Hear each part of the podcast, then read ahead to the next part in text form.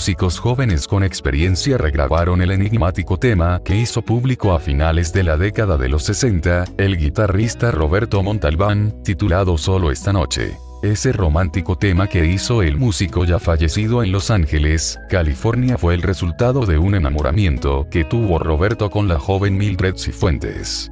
Roberto a quien le decían Trapito, grabó ese tema musical con su grupo Los Aliens. La regrabación del referido tema musical es de la cosecha que silenciosamente y sin ningún lucro comercial viene haciendo el guitarrista nicaragüense Luis Manuel Guadamuz en su estudio de grabaciones. En este tema participaron en la grabación 10 músicos que no cobraron ni un solo centavo, sino que lo hicieron como una contribución a rescatar la música de varios grupos musicales electrónicos que existieron en Nicaragua durante las décadas de los 60 y 70. A continuación presenciarán un video elaborado por el estudio Guadamusic con el referido tema musical y posteriormente escucharán un fragmento de una entrevista que le hizo a Trapito el periodista Miguel Bolaños en la década de los 90 cuando visitó Nicaragua.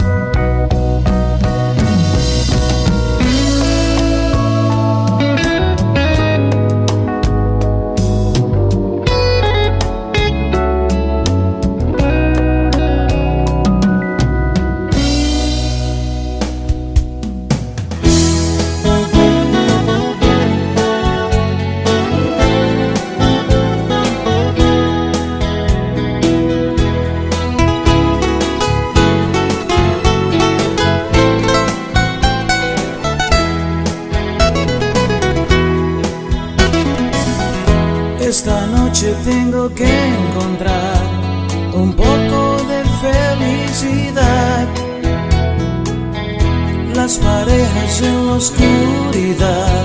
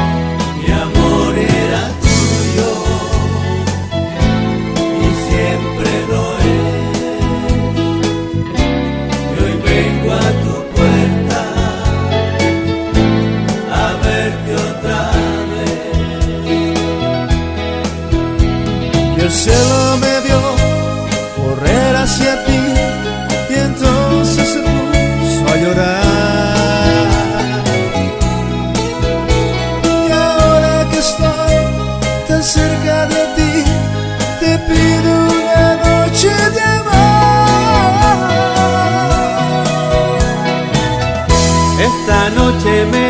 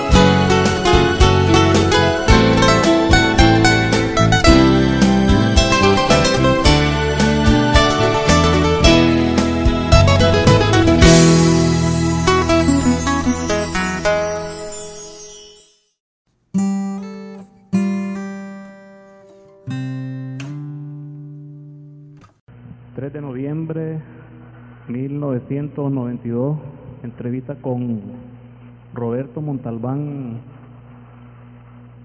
Ramírez. Eh, bueno, Roberto. Básicamente quiero que me comencé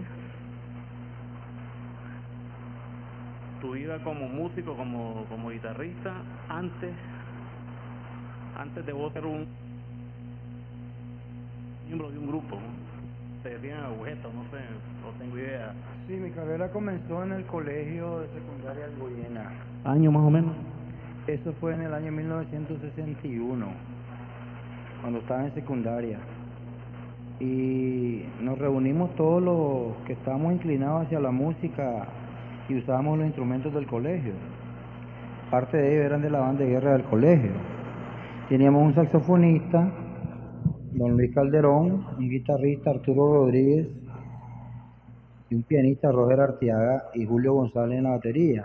Yo era cantante antes de ser guitarrista.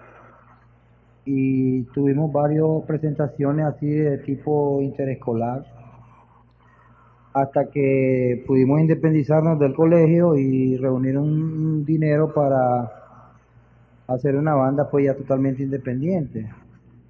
Esta fue creada en 1964, en la era de los Beatles, y se llamaban Los Hellions, que significaba los endemoniados, que lo tomé de una, de un, del nombre de una película australiana. Eh, tuvimos un periodo muy interesante vivido aquí en Nicaragua, que fue a partir del 64, digamos, hasta el 68. Y la música consistía básicamente en, en éxitos del hip parade de Estados Unidos. Nos consideramos prácticamente el primer grupo que hacía versiones estándar americanas en inglés. Eran el, por cierto, recuerdo que eran el, el único grupo que, que su mayoría de los temas los cantaban en inglés, ¿no? Exactamente. Y los escogíamos del hit parade de Estados Unidos. En esas versiones fue, tuvimos la influencia, yo personalmente tuve la influencia de Simon Garfunkel, Bob Dylan, los Rolling Stones, los Beatles por supuesto. Y después en la época psicodélica que fue a partir del 67. Ah, ah, un- antes que Sí, todo, sí. ¿quiénes eran los primeros integrantes de, de los de los? Los primeros fueron dos personas que ya, ya murieron y era el famoso Roberto Arauz Maquillaje, uno de los mejores bateristas. Bueno, originalmente en la batería estuvo Carlos Briseño, que ahora vive en Long Beach. No es el del canal. No es el del Canal 8, no. Y a José Prado, que está en San Francisco, actualmente tocaba el bajo. Jimmy Delgado, uno de los que ya murió, que tocaba el órgano y hacía voces conmigo. Eh, y yo en la guitarra, pues. O fue algo, fue ya casi entrando a la universidad en 65, cuando estudiamos ingeniería, que formamos el grupo y tuvo bastante acogimiento por el público, sobre todo en el sector de la gente que hablaba inglés en ese tiempo, las colonias americanas, el colegio americano y mucha gente que se estaba interesando en el rock and roll. Prácticamente nosotros fuimos los primeros que, que introducimos esa música en inglés en Nicaragua, fue muy bien aceptada. Siempre tendíamos hacia el rock and roll y hacia el pop rock, pero eh, éramos los únicos, o sea, no teníamos competencia, sin embargo, había grupos como los Rock y los Music Matter que de repente hacían sus versiones en inglés. Después eso vino la época psicodélica. No tenían competencia en cuanto a que no tocaban en, en- no cantaban en inglés, digamos, lo que No, eran los no, rock no, y los nadie, musulmanes. no había mucha influencia. Nosotros la may- Pero sí había competencia en cuanto a, a, a preferencias de, de- del público, Ah, de la juventud, sí. ¿no? Siempre la música ha tenido sus diferentes estilos y siempre existió el, este- el estilo romántico de la balada. Los ritmos caribeños no eran desconocidos prácticamente aquí. Y estábamos entre la influencia de México, España, Sudamérica en temas románticos. Y am, cuando prácticamente pues solo habían pocos rockeros como, como Roberto Carlos. Entonces, nosotros nos estamos dedicando al rock and roll en un 90%. Y fue, eh, durante ese periodo grabamos para la compañía Discosa dos álbumes bajo la dirección de Carlos Alvarado. ¿Cuál fue el primero que grabaron? Bueno, este, el primero se llamaba Enciende mi fuego porque una de las canciones del tema era Light My Fire, de una versión de los Doors. Esa fue la primera grabación de los Helios. La primera grabación de los Helios que lo hicimos en la Radiodifusora Nacional con el ingeniero Rafael Guerrero.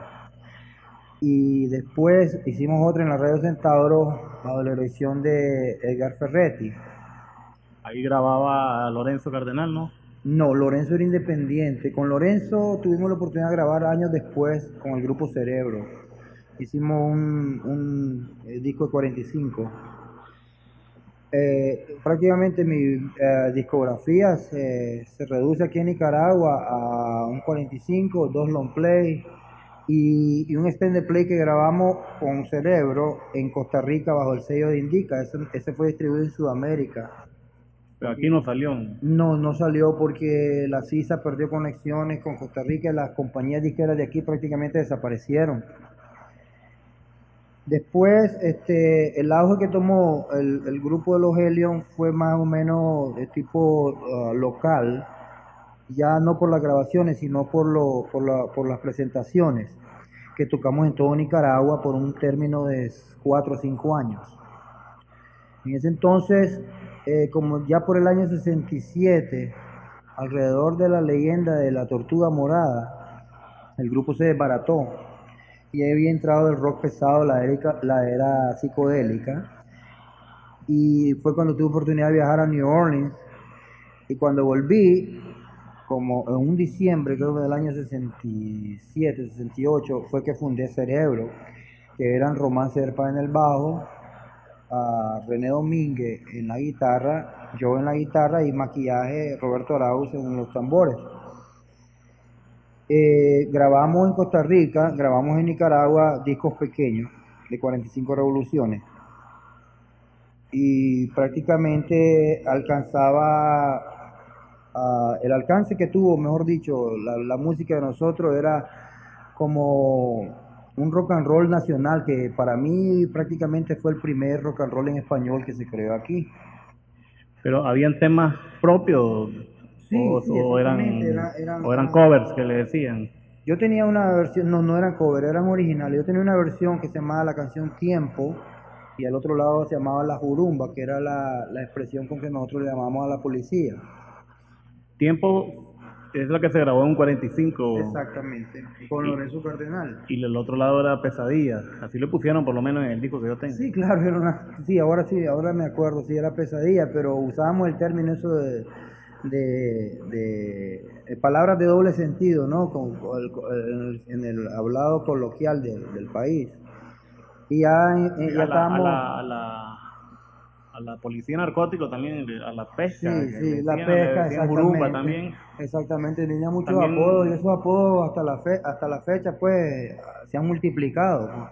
También este otro grupo, Buana, grabó un, un tema En que se llama La Jurumba En también. ese entonces Buana estaba en un eh, estaba abriendo el mercado en Panamá, en Sudamérica, bajo el sello de Indica, en Costa Rica, de la música afro rock, que hasta cierto punto pues estaba en auge porque existía Santana ya, estaba Malo, Azteca y varios grupos que tenían esa influencia afroamericana, digamos.